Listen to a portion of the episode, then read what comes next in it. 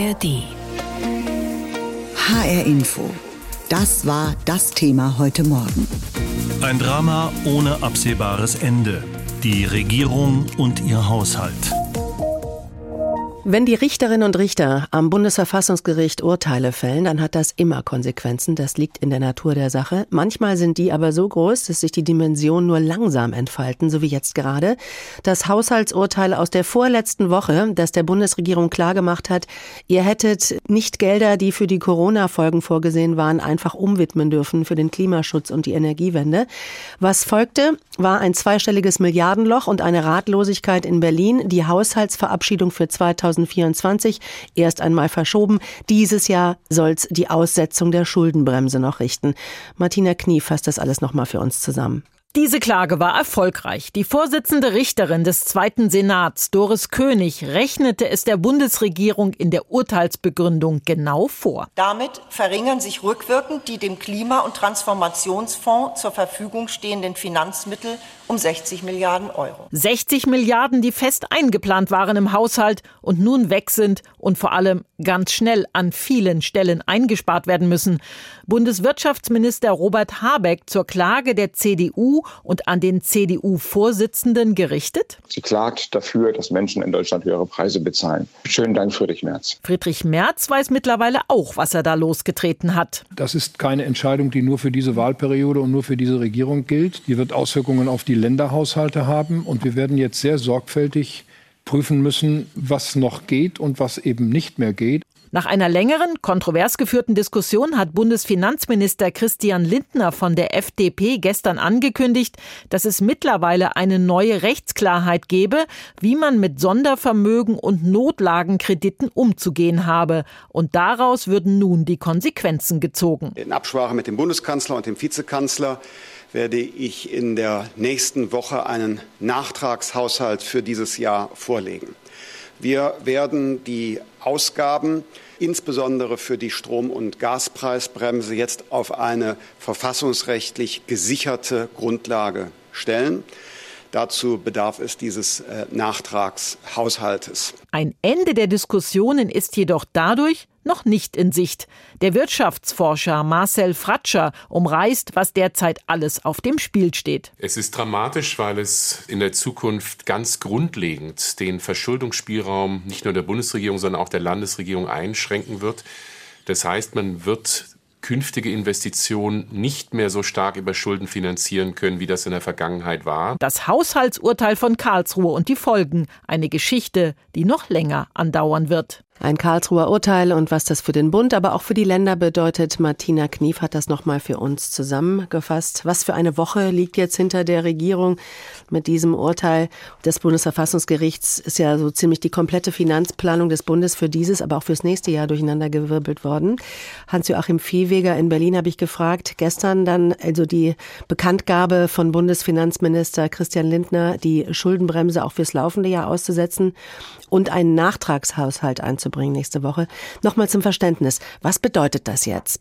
Also, wenn ich Finanzminister Lindner richtig verstehe, heißt das, die Schulden, die ohnehin schon gemacht worden sind, um zum Beispiel oder insbesondere die Energiepreisbremsen zu zahlen, die werden jetzt durch diesen Nachtragshaushalt gezahlt. Die entsprechenden Schulden wurden ja ohnehin schon gemacht, aber eben über das Konstrukt der Sondervermögen und als eine Art Schulden auf Vorrat. Und das ist eben nicht sauber, wie Karlsruhe festgestellt hat.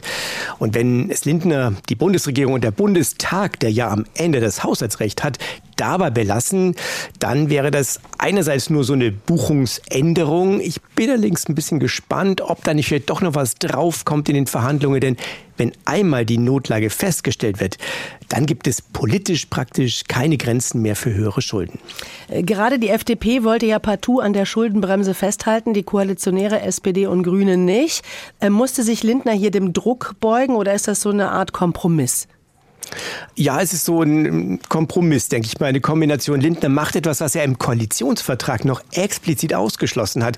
Da steht nämlich drin, wenn ich mal dran erinnern darf, wir halten ab 2023 die Schuldenbremse wieder ein. Also das wäre dieses Jahr eben gewesen. Nur da stehen eben im gleichen Kapitel auch die Sachen, die das Verfassungsgericht kassiert hat. Insofern hat er als Finanzminister praktisch keine Wahl. Aber wenn er nicht will, dass auch noch der diesjährige Haushalt verfassungswidrig ist, muss er irgendwas tun.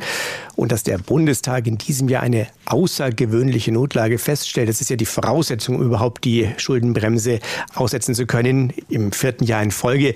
Das halten Fachleute durchaus für denkbar. Ich will nur sagen, zum Beispiel der Fachmann, der für die Unionsparteien das Urteil in Karlsruhe erstritten hat, der sagt, vorsichtig, wie Juristen halt nun mal sind, er halte das nicht für vornherein für ausgeschlossen. Mhm. Aber noch mal kurz zu Lindner. Ich gehe davon aus, dass er jetzt tatsächlich von SPD und Grünen erwartet. Schaut her, ich habe mich bewegt, jetzt müsst auch ihr euch bewegen. Interessant war ja auch, dass Lindner das Wort Schuldenbremse selbst gar nicht in den Mund genommen hat. Ist die Kuh denn damit jetzt vom Eis? Also nach dem Haushalt ist ja vor dem Haushalt. Was heißt das denn für den für 2024? Ja, da beginnen die eigentlichen Schwierigkeiten. Linden hat ja seine Koalitionspartner schon mal drauf vorbereitet, dass jetzt dann Einsparungen kommen dürften. Ich bin auch gespannt, ob der Haushaltsausschuss im Bundestag, der ja trotz des Karlsruher Urteils vor einer Woche noch zusätzliche Ausgaben von mehr als 30 Milliarden Euro beschlossen hat, da nicht ein paar Abstriche machen muss. Denn eine weitere Feststellung einer Notlage, also auch 2024, wie jetzt zum Beispiel Politiker aus SPD und Grünen fordern, die wird es, meine Einschätzung Kürzungen Stand heute nicht geben. Das heißt, da muss es noch irgendwelche Kürzungen geben, vielleicht einfach dadurch, dass manche Programme nach hinten geschoben werden, also vielleicht später starten. Nach wie vor ist ein dickes Loch in der Staatskasse 60 Milliarden Euro. Kann Lindner das überhaupt stopfen? Und das betrifft ja diesen Klima- und Transformationsfonds. Und das ist natürlich überhaupt kein Pappenstiel. Allerdings ist er da zeitlich nicht ganz so unter Druck wie beim Haushalt. Denn da geht es ja um einen Wirtschaftsplan, der bislang für vier Jahre knapp 212 Milliarden Euro vorgesehen hat. Klar, da muss man dann schauen, was in diesen vier Jahren noch geht, was man womöglich streicht, schiebt oder vielleicht auch in den regulären Haushalt rüberschiebt. Vielleicht wird auch der CO2-Preis angehoben, und zwar stärker angehoben als bislang geplant. Die Einnahmen daraus, die fließen ja direkt in diesen Klima- und Transformationsfonds, dem jetzt nach diesem gescheiterten Buchungstrick, muss man sagen, der Ampel 60 Milliarden fehlen. Das böse Wort von der Steuererhöhung wabert auch durch den Raum. Da machen sich natürlich viele Menschen echt Sorgen. Äh, sind diese Sorgen verständlich? Da wäre jetzt meine Prognose, solange die FDP in der Regierung ist, wird es keine Steuererhöhung geben, weil da würde sie ihre Reputation völlig verlieren. Aber eben, ich habe es angedeutet, es gibt ja eben nicht nur Steuererhöhungen, es gibt auch die Möglichkeit von Abgabenerhöhungen und ein höherer CO2-Preis könnte hier eine Rolle spielen. Aber es wird eben auch um die Frage gehen, wo man womöglich eben was ähm, verschiebt äh, oder auf die ein oder andere Ausgabe verzichtet. Also ich denke mal, auch diese Einspardiskussion wird kommen. Ja, seit gestern Nachmittag wissen wir, wie es denn zumindest jetzt erstmal weitergehen soll mit den Bundesfinanzen. Finanzminister Lindner will wegen des Karlsruher Urteils für dieses Jahr die Ausnahmeregelung der Schuldenbremse nutzen. Äh, nächste Woche, äh, Mittwoch, werde er dem Kabinett dann einen Nachtragshaushalt vorlegen, sagte Lindner gestern. Wie die Reaktionen auf all das in Berlin ausfallen, Eva Ellermann berichtet. Christian Lindner will reinen Tisch machen. Seit dem Urteil des Bundesverfassungsgerichts wackelt der Wirtschafts- und Stabilisierungsfonds WTF. Daraus hat die Bundesregierung in diesem Jahr allerdings schon etliche Milliarden Euro für Energiepreisbremsen verwendet. Nach tagelanger Schockstarre hat Finanzminister Lindner einen Nachtragshaushalt für dieses Jahr angekündigt. Wir werden die Ausgaben insbesondere für die Strom- und Gaspreisbremse jetzt auf eine verfassungsrechtlich gesicherte Grundlage stellen. Rechtssicherheit für den Doppelwumms heißt das. Lindner nimmt die Worte Schuldenbremse oder Haushaltsnotlage nicht in den Mund. Über die Social-Media-Plattform X, früher Twitter, schreibt er später, dass die Bundesregierung erneut eine außergewöhnliche Notlage geltend machen will, nicht um neue Schulden aufzunehmen, sondern um bereits ausgezahlte Mittel rechtlich abzusichern. Das war kein einfacher Schritt für Christian Lindner, sagt Grünen-Parteichefin Ricarda Lang anerkennend, aber es war ein richtiger Schritt für die ganze Regierung und vor allem auch fürs Land. Denn aus diesen Geldern, insbesondere aus dem WSF, werden ja zum Beispiel die Energiepreisbremsen für dieses Jahr finanziert, auch die, die schon ausgezahlt werden. Da ist doch klar, wir müssen Planungssicherheit und insgesamt Sicherheit für die Bürgerinnen und Bürger schaffen. Aus dem Finanzministerium heißt es, der Nachtragshaushalt soll rund 45 Milliarden Euro umfassen. Matthias Mittelberg, Haushaltspolitiker der Unionsfraktion im Bundestag, nennt die Entscheidung für einen Nachtragshaushalt 2020 2023 zwingend notwendig. Nun müsse der Blick auf das nächste Jahr gerichtet werden, sagt Mittelberg. Also jetzt stellt sich die Frage, äh, wie der Haushalt 2024 aufgestellt werden kann. Da gibt es ganz unterschiedliche denkbare Konstellationen. Wir als Union, wenn wir gefragt sein sollten, wenn unsere Stimmen überhaupt erforderlich sind, sind da immer konstruktiv zur Mitwirkung bereit. Die Frage wird sein, ob mit oder ohne Schuldenbremse. Für Bundeswirtschaftsminister Robert Habeck von den Grünen ist diese Frage schon beantwortet. Beim Bundesparteitag in Karlsruhe warnt er, dass die deutsche Wirtschaft der internationalen Konkurrenz ausgeliefert wird. Mit der Schuldenbremse, wie sie ist, haben wir uns freiwillig die Hände auf den Rücken gefesselt und ziehen in einen Boxkampf.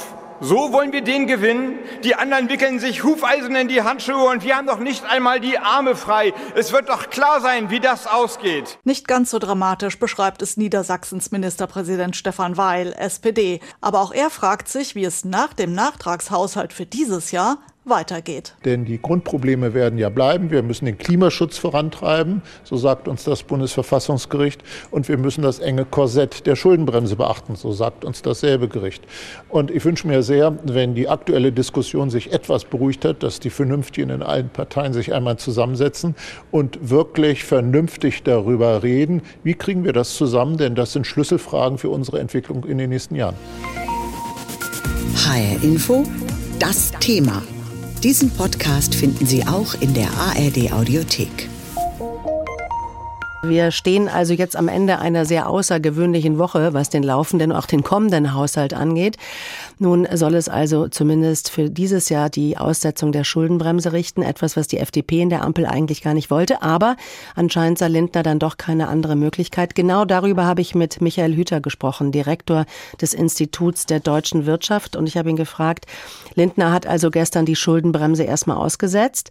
Zwei Sachen möchte ich da Sie fragen. War das richtig? Und hatte er überhaupt eine andere Wahl? Es ist richtig, denn er hatte keine andere Wahl. Ähm, man muss sich vorstellen, wir sind fünf Wochen vor Ende des Haushaltsjahres und äh, das war das Ergebnis auch der Anhörung am Dienstag, dass schon der Haushalt 2023 nicht mehr verfassungskonform ist, denn die äh, Rahmen die durch die Nutzung des Klima- und Transformationsfonds, durch den Wirtschaftsstabilisierungsfonds gegeben sind, waren so nicht mehr ziehbar. Das heißt, äh, diese Mittel in der Form nicht verfügbar. Wenn man aber eine Rechtssicherheit herstellen will über den Haushalt, auch bis zum Jahresende, dann kann man das nur im Rahmen eines Nachtragshaushaltes machen und damit sind Kreditvolumina verbunden, die oberhalb der verfassungsrechtlich zulässigen Verschuldungsgrenze von 0,35 Prozent des Bruttoinlandsprodukts ähm, sich ergeben. Und das ist dann die Schlussfolgerung. Da muss man die Haushaltsnotlage ziehen. Es gibt im Grunde keine äh, andere Wahl, irgendwie noch in so kurzer Zeit den Haushalt in eine verfassungsrechtliche Form zu bringen. Sie haben es gesagt, es ist nicht mehr lange hin, bis 2024 losgeht. Was heißt ja. das jetzt alles für den nächsten Bundeshaushalt, dessen Verabschiedung jetzt erstmal auf unbestimmte Zeit sozusagen verschoben ist? Nun, das ist für sich genommen nicht ungewöhnlich. Wir sind oft in Haushaltsjahre hineingegangen, auch nach Wahljahren, ähm, in denen es noch keinen äh, verfassungsgemäßen, überhaupt noch einen Haushalt gab. Dann wird nach Artikel 111 des Grundgesetzes vorläufig der Haushalt geführt. Es werden alle notwendigen Ausgaben getätigt. Es können keine neuen eingegangen werden. Das ist nicht ungewöhnlich, das kennen wir.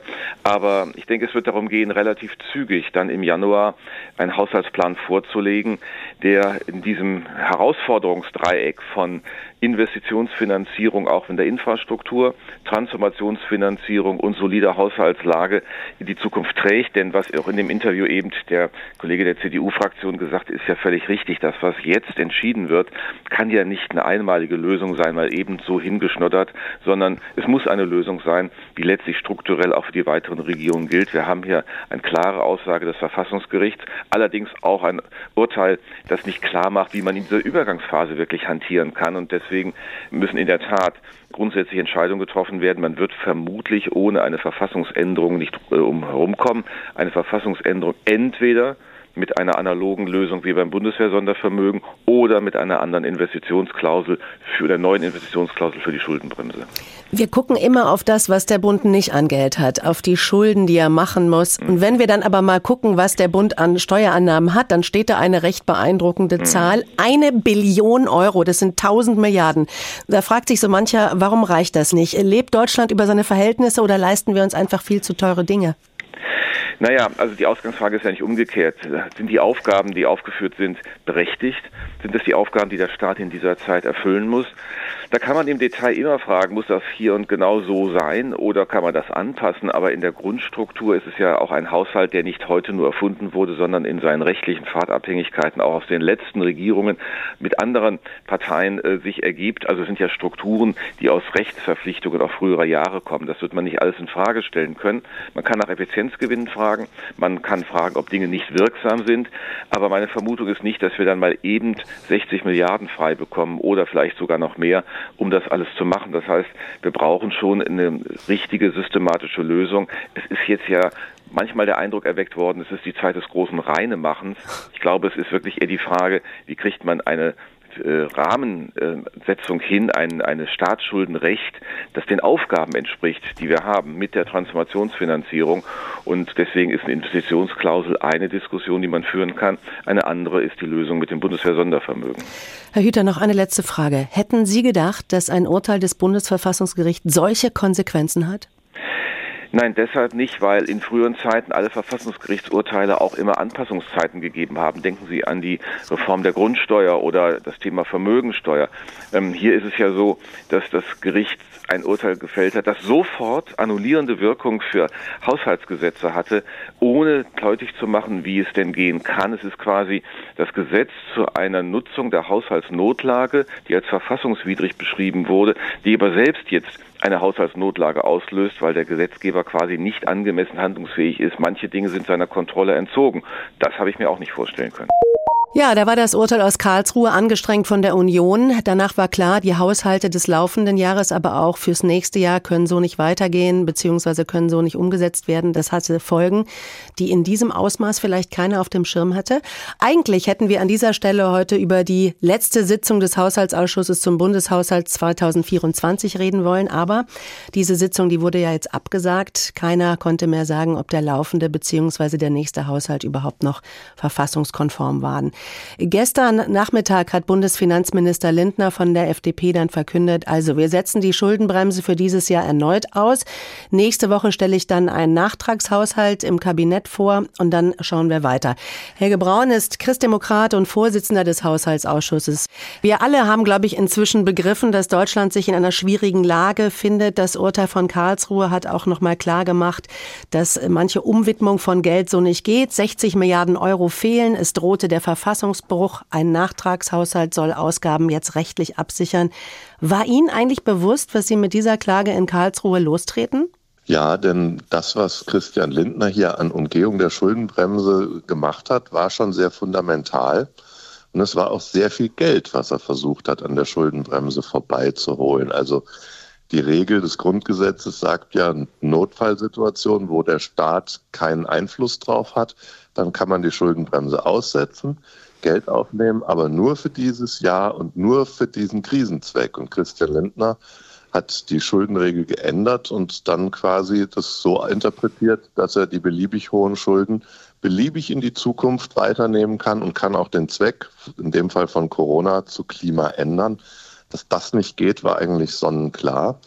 Und das Problem ist jetzt größer als 60 Milliarden, weil er das, diesen Finanzierungsweg nicht nur bei der Klimafinanzierung angewendet hat, sondern auch bei allen Energiebeihilfen, die wir im Zuge des Ukraine-Kriegs äh, ausgebracht haben.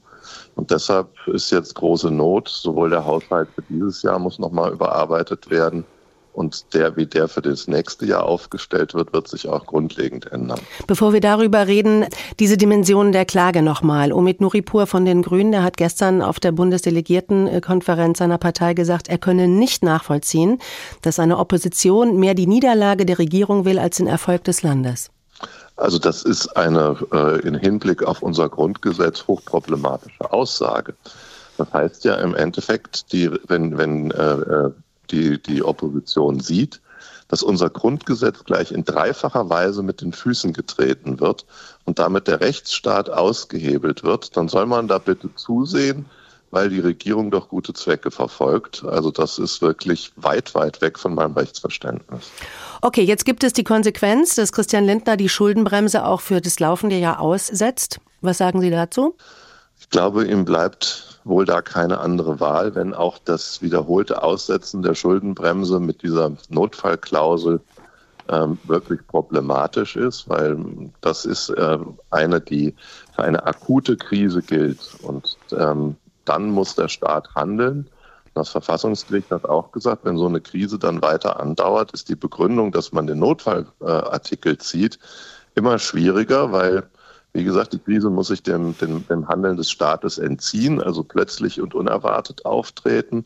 Und mit jedem weiteren Jahr ist ja klar, muss die Bundesregierung reagieren und das Problem mhm. irgendwie anders lösen. Mhm. Herr Braun, jetzt, jetzt sind die Zeiten ähm, sehr, sehr schwierig. Kriege, Energiekrise, es hört alles nicht auf. Sollte man nicht äh, nochmal angesichts dieser schwierigen Zeiten und wie sich die Welt entwickelt und auch wahrscheinlich die deutschen Finanzen über eine Reform der Schuldenbremse nachdenken? Also wenn man sich mal äh, äh die Situation anschaut, die deutsche Wirtschaft hat momentan Probleme. Aber fürs nächste Jahr erwartet zum Beispiel der Sachverständigenrat und auch die, die Steuerschätzer, dass die Wirtschaft sich wieder leicht erholt. Und deshalb 2025 erwarten wir die höchsten Steuereinnahmen, die wir je hatten. Und das sogar in einer Größenordnung Bund, Länder und Gemeinden zusammen von über einer Billion Euro. Deshalb der Staat hat auch in dieser schwierigen Zeit eigentlich kein Einnahmeproblem. Mhm. Und deshalb ist der Ruf nach immer noch zusätzlichen Verschuldungsmöglichkeiten natürlich auch ein Ruf gegen die junge Generation. Die wird auch geopolitische Krisen zu bewältigen haben, die wird die Anpassungen an den Klimawandel zu bewältigen haben der sollten wir auch finanzielle Spielräume hinterlassen. Deshalb bin ich da skeptisch. Okay, dann, ähm, wenn man keine neuen Schulden aufnehmen soll oder nicht so viele, muss man natürlich auch sparen. Das könnte zum Beispiel bei Sozialleistungen passieren. Ihr Chef Friedrich Merz hat ja schon wieder mal die Kindergrundsicherung genannt, dass er die kippen will. Ist das im Sinne einer, einer christlichen Partei, dass wir jetzt die Axt bei den sozial Schwachen ansetzen? Also es geht nicht darum, die Axt anzusetzen. Bei der Kindergrundsicherung ist schlichtweg das Problem, dass ähm, das Ziel war, etwas Unbürokratisches auf den Weg zu bringen. Und als Haushälter muss ich schon sagen, blutet mein Herz auch ein bisschen, wenn ich sehe, dass ein Fünftel des ganzen Geldes, 20 Prozent, in die Bürokratie fließen. Das ist einfach noch nicht ausgereift, was hier gemacht wird. Und eigentlich äh, fördert man damit mehr die Verwaltung als wirklich äh, Kinder. Und deshalb kann man durchaus sagen, in so einer schwierigen Zeit muss das Projekt noch einmal mhm. zurückgestellt werden. Wenn wir die Wirtschaft wieder flott haben, nächstes, übernächstes Jahr, kann man darüber wieder reden, aber in so einer schwierigen Phase zurück auf los, weil nicht nur gut gewollt, sondern auch schlecht gemacht. Herr Braun, noch eine letzte Frage. Ähm, wann glauben Sie, können Sie Ihre abschließende Sitzung für den Haushalt 2024 nachholen? Noch dieses Jahr? Das glaube ich nicht, weil ähm, ich habe den Eindruck, wir müssen jetzt erstmal alle gemeinsam daran arbeiten, dass der Haushalt für 2023, das laufende Jahr, verfassungsgemäß wird. Wir dürfen nicht über Silvester gehen und äh, einen Zustand haben, dass äh, in diesem Jahr äh, der Haushalt nicht der Verfassung entspricht. Das erfordert Nachtragshaushalt, große Korrekturen. Ähm, da müssen wir jetzt schnell sein, aber das werden wir bis Weihnachten vielleicht gerade so schaffen. Und dann müssen wir mit Hochdruck an den Haushalt 2024 gehen und den dann im Januar, Februar so schnell verabschieden, dass möglichst schnell dann auch die Ausgaben getätigt werden können, die für die Bürger und die Wirtschaft notwendig sind. Bundesfinanzminister Christian Lindner hat in einem kurzen Auftritt vor der Presse gestern einen Nachtragshaushalt angekündigt. Vor den Beratungen über den Haushalt für das nächste Jahr wollte er reinen Tisch machen, hat er gesagt, dass er damit eine Aussetzung der Schuldenbremse meint. Das kam ihm noch nicht über die Lippen. Das hat dann später aber noch eine Sprecherin seines Ministeriums erklärt. Dazu wurde heute eine Menge geschrieben und getippt. HR Info Medienschau. Gunnar Töpfer aus der HR Info Redaktion. Ähm, wie kam denn äh, Christian Lindners Auftritt an in den Kommentaren? Es ist eine Menge geschrieben worden, ich habe eine Menge gelesen, ich habe keinen Applaus gefunden. Die Zeit zum Beispiel, die nennt Lindners anderthalb Minuten Auftritt für einen liberalen, Zitat, erstaunlich feige. Kaum zwei Minuten dafür volle Unaufrichtigkeit. Linder bekommt es fertig, in 90 Sekunden alle Bürger, die ein Recht haben, auf Antworten mehr zu verwirren als aufzuklären und geht dann mit einem Grinsen vom Podium. So die Zeit. Ein Auftritt, den Robin Alexander von der Welt dann auch ironisch bei Twitter so kommentiert, Zitat, Diese Form der Kommunikation müsse man loben. Vielen Wortnebel, um zu verstehen, was Lindner braucht, braucht es professionelle Exegeten. Und so etwas sichert Jobs im Politikjournalismus vorbildlich. Ein Glück haben wir Kolleginnen und Kollegen, die das für uns interpretieren. Von der Ampel hat sich nach dem Karlsruher Urteil neben Christian Lindner vor allem Robert Habeck geäußert. Der Kanzler hält sich im Hintergrund. Äh, macht er damit Punkte? Ja, zumindest nicht in den Kommentaren. Der Spiegel meint zum Beispiel heute Morgen, Zitat, dass der Kanzler sich derzeit nur schmallippig äußert, dass er keinen Einblick gibt, wie er das finanzpolitische Megaproblem angehen will, ist Teil eines größeren Problems. Die Rheinzeitung schreibt, langsam könne man angesichts der vielen Krisen, mit denen die Ampel zu kämpfen hat, eine Dramaserie herausbringen, deren Episoden sich immer in einem Punkt wieder ähneln. Kanzler Scholz geht erstmal auf Tauchstation. Dabei findet die Südwestpresse, wäre es jetzt seine, Zitat, höchste Pflicht, sich für die eklatante Fehlplanung seiner Regierung zu entschuldigen. Doch ist Demut für den Hochmütigen bekanntlich die schwerste Übung. Aber die Menschen würden dieses Muster von Scholz mittlerweile kennen, meint der Kommentar in der Ludwigsburger Kreiszeitung. Doch Zitat, in keiner der bisherigen Episoden sei Scholz danach mit mehr Zuspruch als zuvor vom Platz gegangen. Und abgesehen vom öffentlichen Bild der Regierung, wie sehen die Kommentare den Sachstand in der Angelegenheit Schuldenbremse, Nachtragshaushalt und Notfallerklärung? Eigentlich auch durchweg skeptisch. Beispielhaft ein Kommentar in der Pforzheimer Zeitung, der meint, es sei ein riskanter Weg, eine Notfalllage zu konstruieren, um die strengen und vom Gericht bekräftigten Vorgaben des Grundgesetzes auszuhebeln. Das könnte abermals mit einem Desaster in Karlsruhe enden. Deshalb müsse die Ampel die Union mit ins Boot holen, damit keine neue Klage kommt. Das findet auch die Augsburger Allgemeine. Zitat, auf den ersten Blick hat Merz nicht viel zu verlieren. Die Sache ist nur, dass sämtliche Probleme der aktuellen Regierung spätestens dann auch seine Probleme wären. Selbst auf dem Platz zu stehen, ist halt doch was ganz anderes als vom Spielfeldrand mit Bratwurst und Bier in der Hand immer alles besser zu wissen.